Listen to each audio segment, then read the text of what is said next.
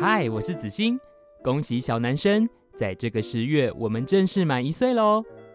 无论是关于台南的文化故事，还是知识性十足的创业访谈，我们以每周更新方式，致力为大家提供最优质的节目内容。感谢每一位听众与所有来宾，因为有你，让这个节目更加精彩。期许接下来的一年，我们能持续制作更多有趣的内容，与你分享更多关于小老板的台南创业与生活故事。最后，想邀请你，如果你还没有在 Apple Podcast 为我们留下五星好评，只要五秒钟，希望你能给我们更多鼓励，就是我前进最大的动力。如果可以的话，也请在 Podcast 首页撰写评论区，与我们分享你对小男生的各种看法。当然，也欢迎你将任何一集小男生连结分享给你的朋友，让更多人能透过我们的频道了解更多在地文化与创新创业故事，成为你我日常生活的最佳陪伴。说了这么多，只想再次向大家说声感谢。我们会继续努力。每周三，我们在 Apple Podcast、Spotify、KKBox 等各大平台上不见不散哦！小男生生日快乐！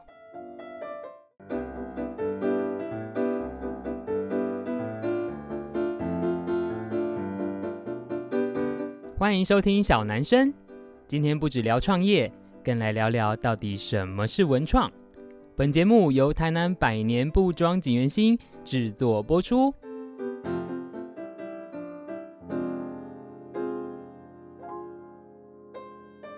Hello，大家好，欢迎收听小男生小老板的台南生活，我是景元星小老板子欣。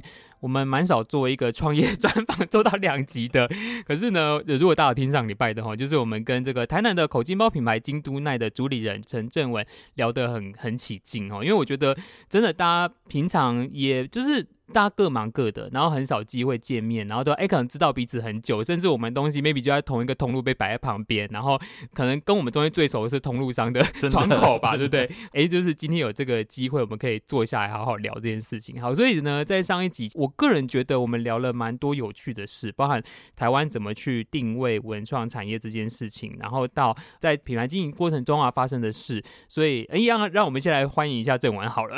Hello，我是京都奈口金包的正文。好，所以呃，其实我们在上一集的时候有提到，那时候我第一次看到你们，应该是在短菜市的那个前面算浅草嘛，对，就是那个通路里面。呃，对，我们都不叫浅草，但是在浅草旁边，对，浅草旁边。然后后来你们在蓝赛图里面也有自己的一个店面嘛。嗯、然后像刚才我讲的通路，就是哎，我们其实两边都有在台南大家知道的林百货里面有去寄售。对。那其实我很好奇耶，因为你曾经在不同的场域，因为像我自己就是哎，在这个给雕下的这个商圈，嗯、然后接下来就是寄售。通路了，你在通路的选择跟观察是什么？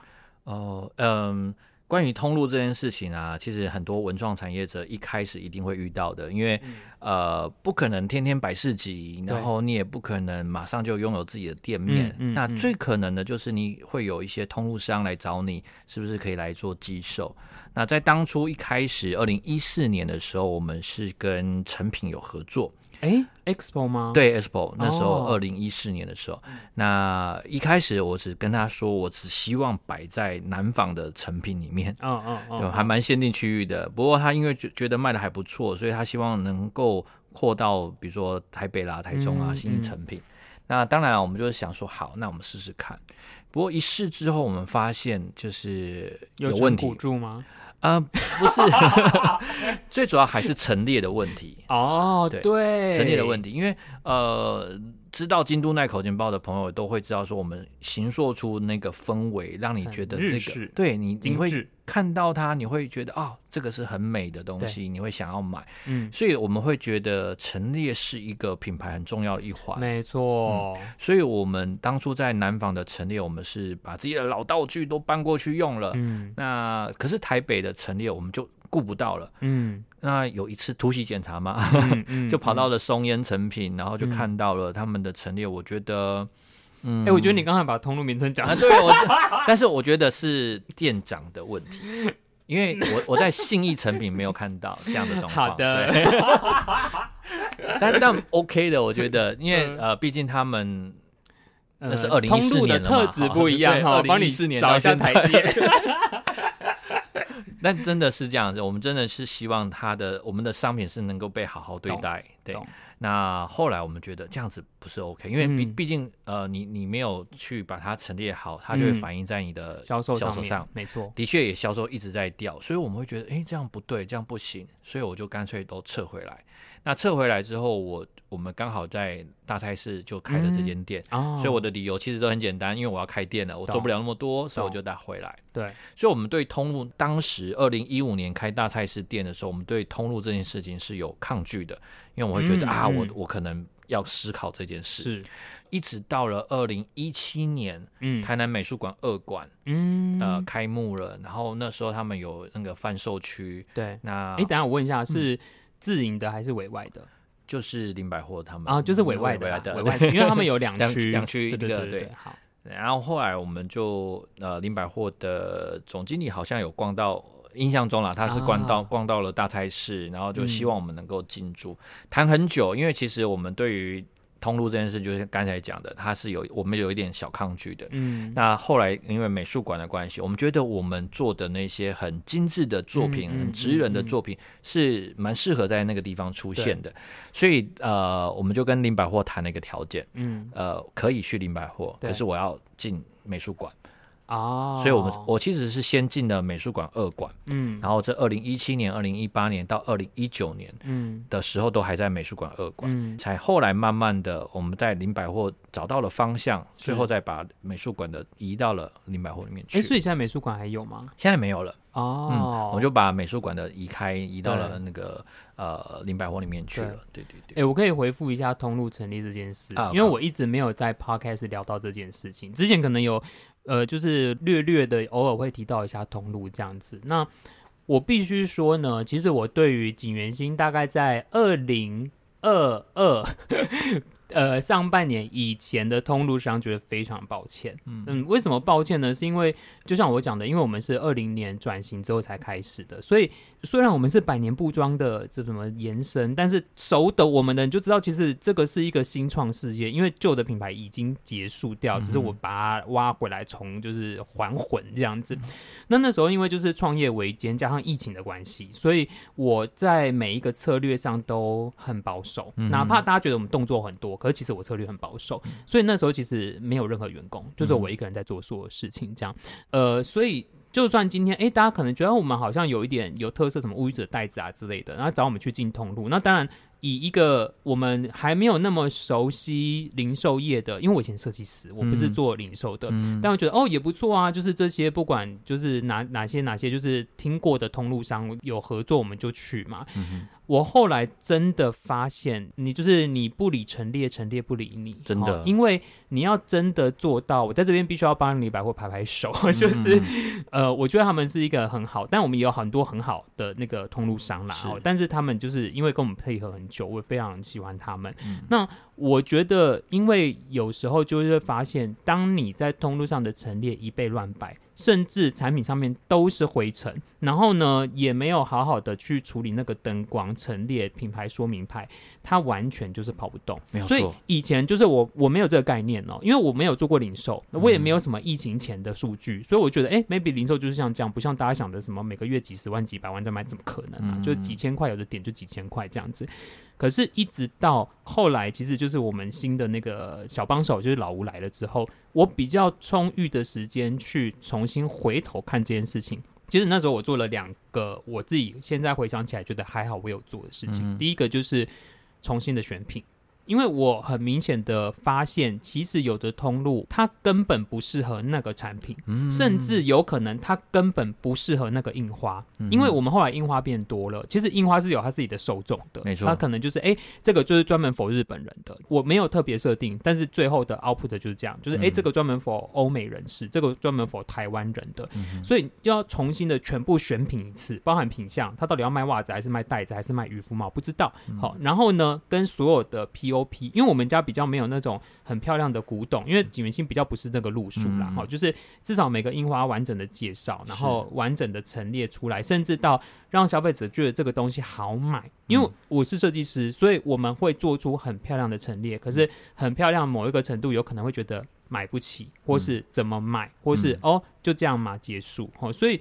我觉得陈列这件事情对一个品牌商来说是非常重要的事情。没有错，陈列真的是、嗯、呃每个品牌最应该去思考的部分。嗯，呃，包含刚才已经讲到选品这件事，我们在林百货的选品也是这样子，也是试了一两年之后才找到它的定位。嗯，那。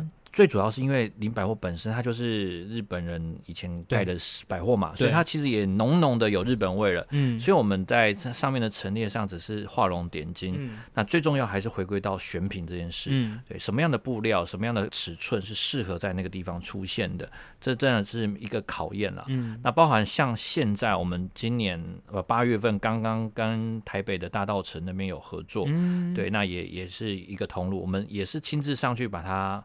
处理好它的陈列，完全跟林百货是不同的风格哦。对，完全是走台湾印象的那种风格去做陈列。欸、怎么会这样操作？因为我们呃，我们观察过它那个区块，对，然后再加上它那边，嗯、呃，因为基正迪化街嘛？对对对对，正迪化街。对，然后呃，可以讲吗？可以啊，可以啊，没问题。在它好像叫做什么小一城啊？啊，我知道小一城，对对对，在转角啊，在转角就是邮局旁边而已。对对对对。那它那个地方那个区块，其实它摆满了很多琳琅满目的商品，嗯，那大部分都跟台湾印象有相关。嗯、那既然如此，我们如果硬插一个很日式的东西，其实有点突兀，然后也有一点担心说太漂亮了，吸引大家的目光也不太 OK。嗯，所以我们还是去回归到说，既然如此，它的呃这个通路上，它在这个地方的选品都是走这个方向，嗯，那我们就做一个符合它的陈设，然后它的陈列，然后选品上也是朝这个方向来试试看。是。对，所以我觉得呃，真的，其实你到某个地方，你就要去为这个地方去量身打造。那一开始的这个经验其实也是来自于市集，你参加的市集种类其实很多，哦、然后呃，它的场域也不一样，对、嗯，所以你到了这个场域，你要马上，可能你需要急中生智，你可能需要临临机应变，说、嗯、好，那我现在要马上换。对，我我可以分享一个我个人经验，嗯、就是呢。呃，我刚才说了嘛，我们就是设计师，然后擅长做出漂亮但是不会卖的东西。然后我跟你讲哦，我去年的时候参加那个台湾文博会，好，然后那时候呢，文博会在高雄嘛，嗯、就是认为应该有印象，在那一年在高雄。然后那时候其实呃，我是去报那个 Talent 一百专区，嗯、就是呃，等于有点像是设计新锐的那个部分这样。嗯、然后其实那个空间，因为它其实说穿了它比较便宜，因为有政府补助，所以它比较小。嗯、呃，我记得是。二一一点五乘三还是二乘三，就不到一个，不是不是很很不是很大，连一个正都不到，嗯、好像一点五乘三。然后那个时候呢，我一开始就前几天哦，我都非常的就是美丽的把那个，因为那时候我们就因为在高雄办展览，所以打造成一个像是印花号的那个海洋的那个游轮的感觉，这样，大家就大图出出啦。然后呢，我就把那个我们有做那时候跟旗袍合作的那个蓝白拖旗袍、嗯、啊，反正也是蓝白色海洋风的，我就摆在那个最外面。嗯、那当然，大家来来去去就会看到，哇，这个品牌有旗袍，好漂亮。可是我现场没有卖旗袍，哎，因为。你没有办法让客人试穿嘛？而且我觉得这个是一个有一点需要深度理解的产品，所以其实我有点像是一个品牌形象就摆在那边。嗯、然后重点是哦，旗袍的后面才是我们家的主力产品，就是印花替代。嗯，好，那总而言之呢。到了第三天的时候，我就觉得这样不行，因为呢，其实文博会是五场，所以大家如果挤来挤去，他可能就不会走进来。对他从外面乍看之后，他觉得，哎，这摊好像没什么好买的，他就不会走进去。嗯，所以后来我就转换策略，在最后两天，我就把呃樱花旗袍丢进去，我就把它塞到最里面去。我想说，好，你的任务结束了，然后就把那个我要五场的，就是说穿的，就是我我要卖的东西拉到前面来，嗯、我就把那樱花题材整个拉出来，这样子。嗯、但我们就是在摊位里面做这件事情。然后你就很明显看到后两天，maybe 因为假日的加成，然后种种的原因，整个就是营业额就完全往上冲，嗯、然后就是冲到我们还要因为在高雄，所以我们还要回来台南去补货。所以我觉得，其实，在所有的陈列上面，我们说实在，有时候你不能怪通路，因为每个通路它的状况不同，可能 maybe 他他的员工两个人要管一百平的卖场，他哪管得到那么多人呢、啊嗯？他能够及时补货上去，已经非常感谢他了。可是，就是我们身为一个品牌商，其实都要去思考这些事情。没有错，没有错、嗯，这个真的是一个一个学问。对，嗯嗯，嗯，好，所以呃，像你们自己就是这几年经营下来啊，就是呃，我我其实有一个我很好奇的问题是。呃，尤其在台南，就是刚刚我们上一集也有聊到，包括你们自己的名称，哎、欸，很多人都说台南是小京都这件事情。嗯、那可能像我们的我自己的外婆，就景元县的大女儿，就是哎，从、欸、小也是学日文，然后受那个日本教育下来的这样子。可是我自己有时候会觉得说，哎、欸，我们有时候台湾文化跟日本文化、跟华人文化，甚至我个人觉得这十几年来的东南亚文化的进入，嗯、就是呃，像你们。定位在我个人觉得算是一个蛮日式的品牌上面的，就是你们怎么样去看待？如果今天会不会，我不知道，我比较不礼貌的问，会不会有人觉得说？哎、欸，你不是台湾品牌吗？我们搞得那么日本啊，好像假装自己是日本人这样子。嗯、我我不知道会不会有曾经有人这样 challenge 过你。嗯、可是好像就是，哎、欸，我们在讨论本土文化的时候，你怎么看待以一个日式风格的品牌出现在这个台湾的市场里面呢？哇，这个问题从我们一开始到现在，每天都有人在问。真的吗？对。所以客人会很呛吗？还是？呃客人问说：“哎、欸，你们是日本来的吗？是这样哦、喔。”对，客人的客人的反应通常会从呃，比如说我们在打太极的时候，我们呃客人走过去，他们从外面的走过去的时候，就会说：“啊，这从日本来的啦，我们去日本买就好了。”哈，我们就会听到有人会讲这种话，那、哦、很正常啊。其实因为、呃、我跟你讲，大家经过锦源兴门口就说：“啊，在樱花乐啊。”这可以这可以讲吗？应该哎，我们 可以的，风格不一样嘛。啊、风格应该是说，大家对台湾的印花品牌理解就是印花乐、呃，因为他们出道很早嘛，然后也算是我们业界的一个标杆这样子。好，继续。对，所以大家对口金包的概念就是说啊，这是这个零钱包就是从日本来的，嗯、所以再怎么看他就会觉得说啊，这是日本来的东西。嗯、那他们觉得很好看的被吸进来了，然后遇到老板，老板跟他解释完之后，他会说哦，不是日本做，因为自己做的，嗯、我们台湾可以做到这么厉害。对，大家会转变的那个立场，嗯、那反而。对我来讲，我慢慢那个心态转换是说，如果他们走过去说这是从日本来的，我会把它听成是赞美或是夸奖。是啊，因为对我来讲，做的很日本，就是代表我做的很细致、很精致。对，所以我会把它这样子去听。嗯，但是当当我们嗯好，我们在园区里面的时候，我们就会常常遇到一些评鉴或是一些评审。哦、啊，这个时候就有很大的挑战就来了哈。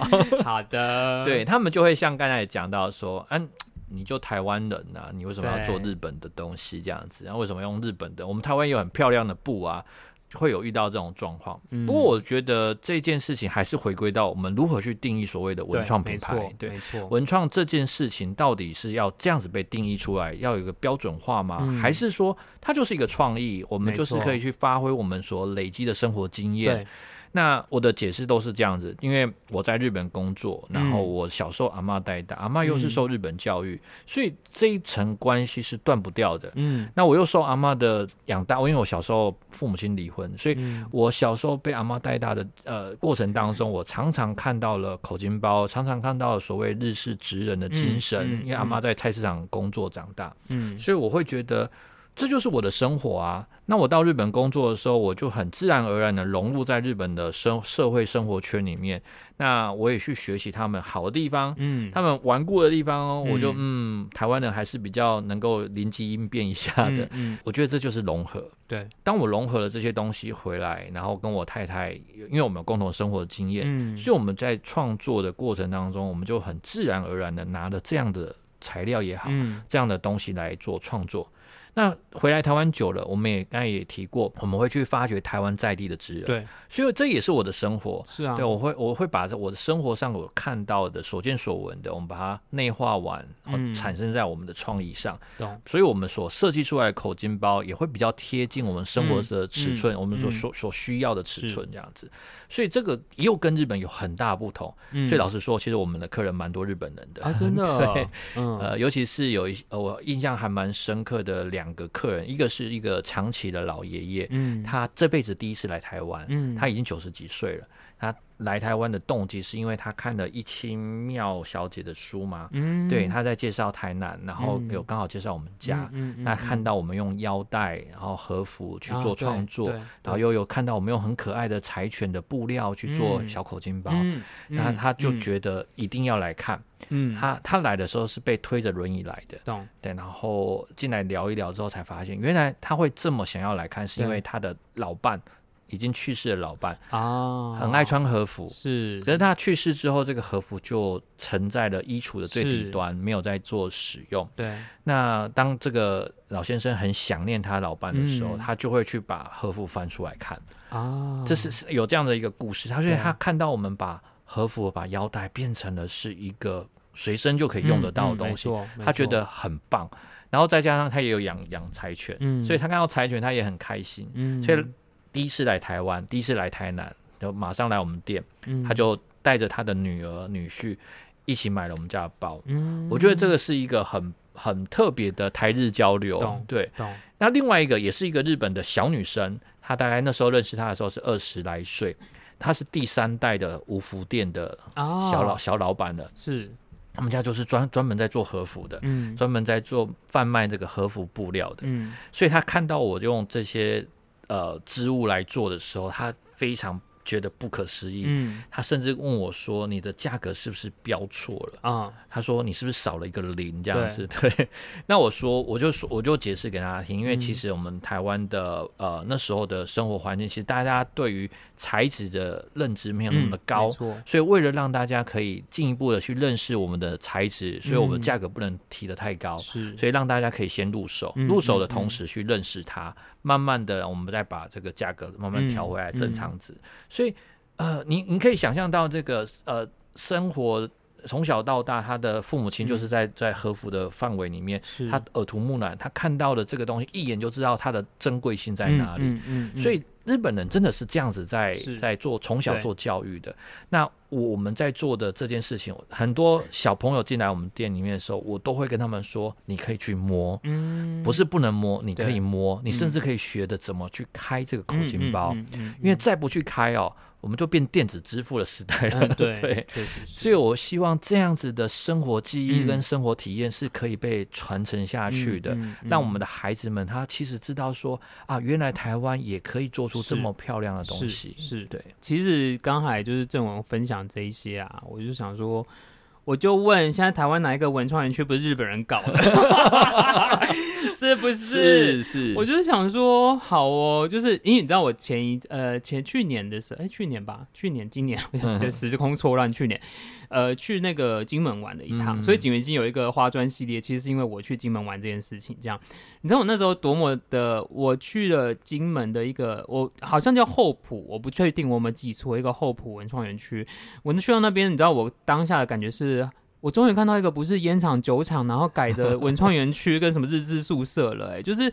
因为其实，当然，台湾在整个历史的轴线上，可能大家会觉得，哦，日本统治时间离我们很遥远。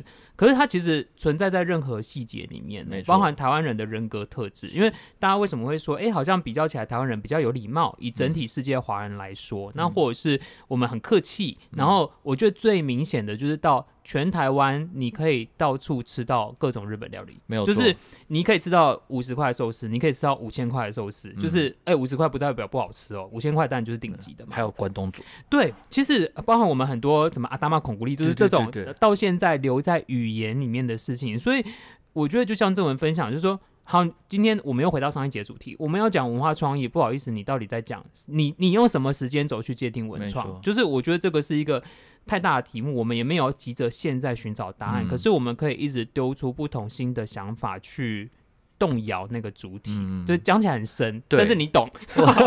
对，确实确确实是这样子，没有错。我觉得台湾，我我我认真觉得啦，在在在接下来，不管是京都奈的发展过程当中，嗯、我们还是会持续的去融合这件事情。嗯、没错，因为毕竟它就是我的生活体验，那我希望它能够被展现出来。嗯嗯。嗯，如果你叫我不要做这件事情，就等于是不是做我啊？就我这我你这是整简直就是把我的人格就消灭掉了。是是，是，所以我其实比较 care 是说，如果我们站在尊重彼此人跟人的立场当中，嗯、那这样子的文化被建立起来就会很独特。对、嗯，你有你的独特的地方，我有我独特的地方，我们何必去在意那个标准是在哪里呢？嗯，对对对，嗯，就像我这这一题就是讲的有点远，就是台南有另外一个也也是百年品牌，就是那个百年木屐，在那个西门圆环那边嘛，哈、嗯，那。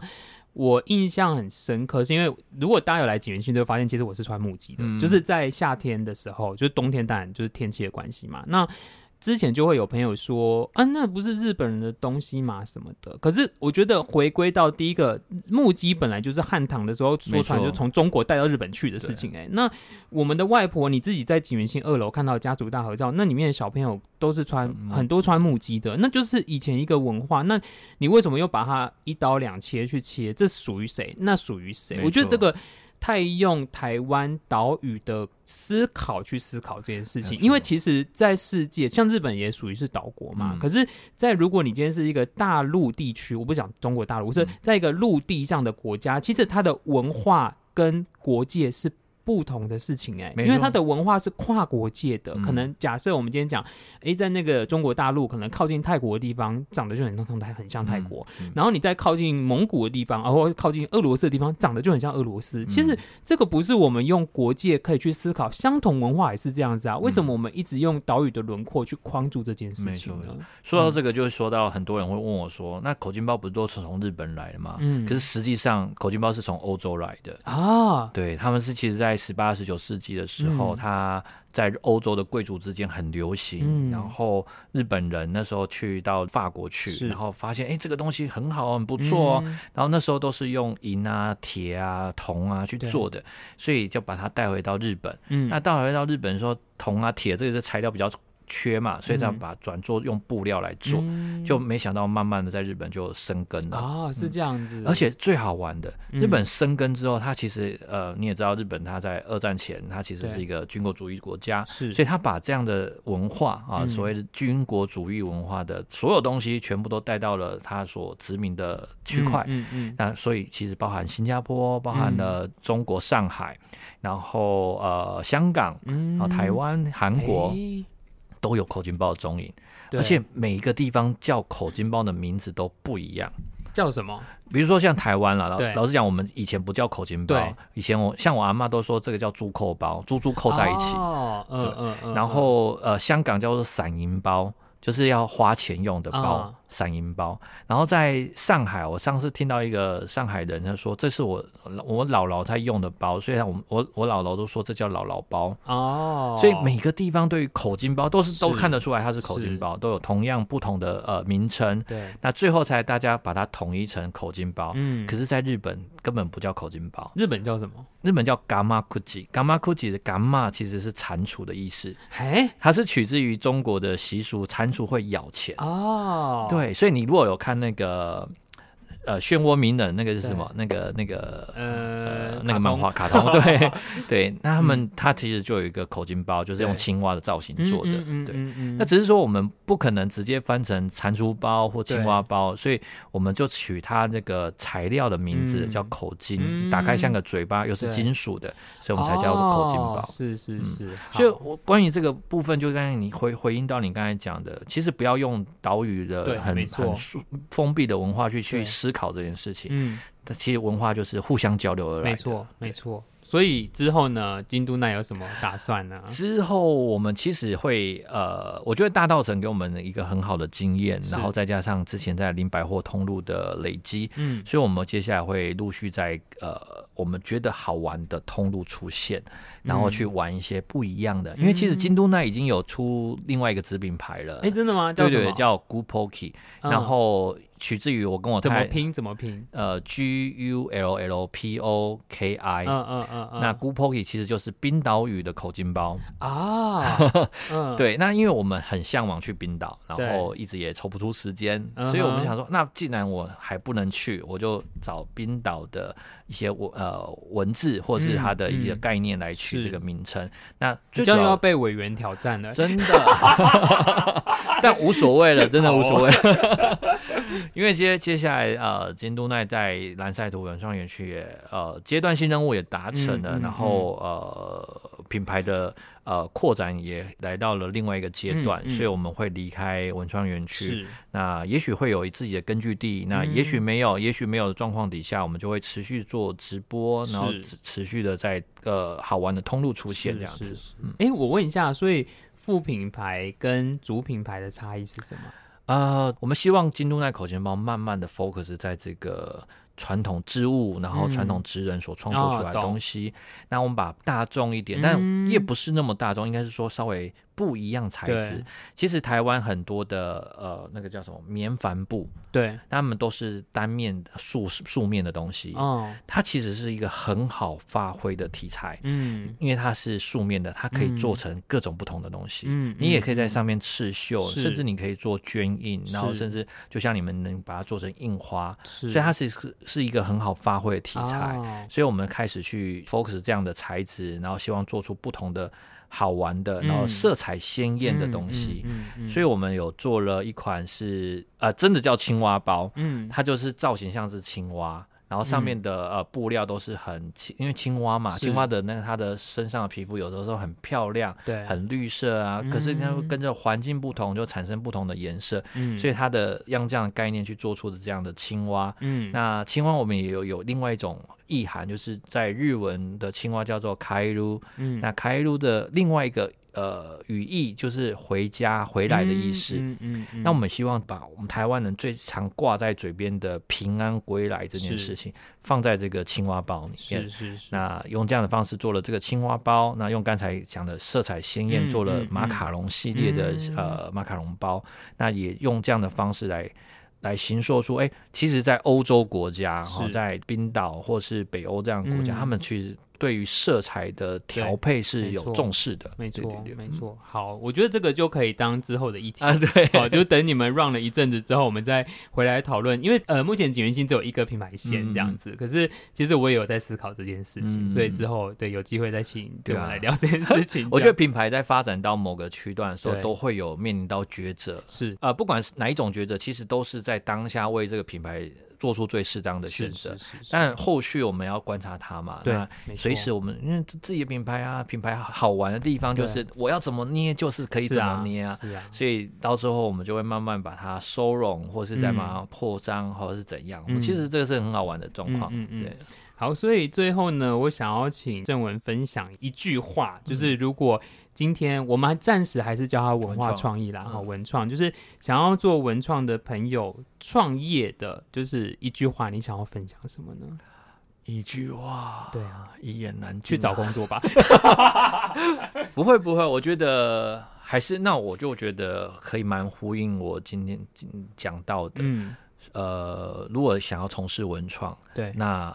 就去生活吧，是对没错，嗯、没错，对，因为我觉得，如果今天你真的喜欢所谓的文创这件事情，它势必来自于你对某件事情的热情，没错、嗯。不管是我们，不管是你们做口金包，我画印花，甚至有的人喜欢多肉植物，有的人喜欢冲咖啡。假设我们都把它归类在文创里面，今天这件事情，当你自己喜欢的时候，我我相信那个分享的感觉，其实有时候你得到客户的回应，那个感动是。大于他最后买单这件事情，对，但我们都希望他最后买单。嗯、只是有时候我我自己哦，我会有一个感觉，因为就是像我跟郑文恒，就是我们都在店里面嘛，那有也蛮常一线接触到消费者的，我我会感受得到，当我在分享的时候，我的那种收获感。嗯，那那不管这个客人最后买了多少钱，但是其实我会觉得，哎，我得到所有的回馈都是，我觉得我我选择这份工作让我觉得很满足的地方。没有错，没有错。嗯嗯嗯，其实呃，最好玩的。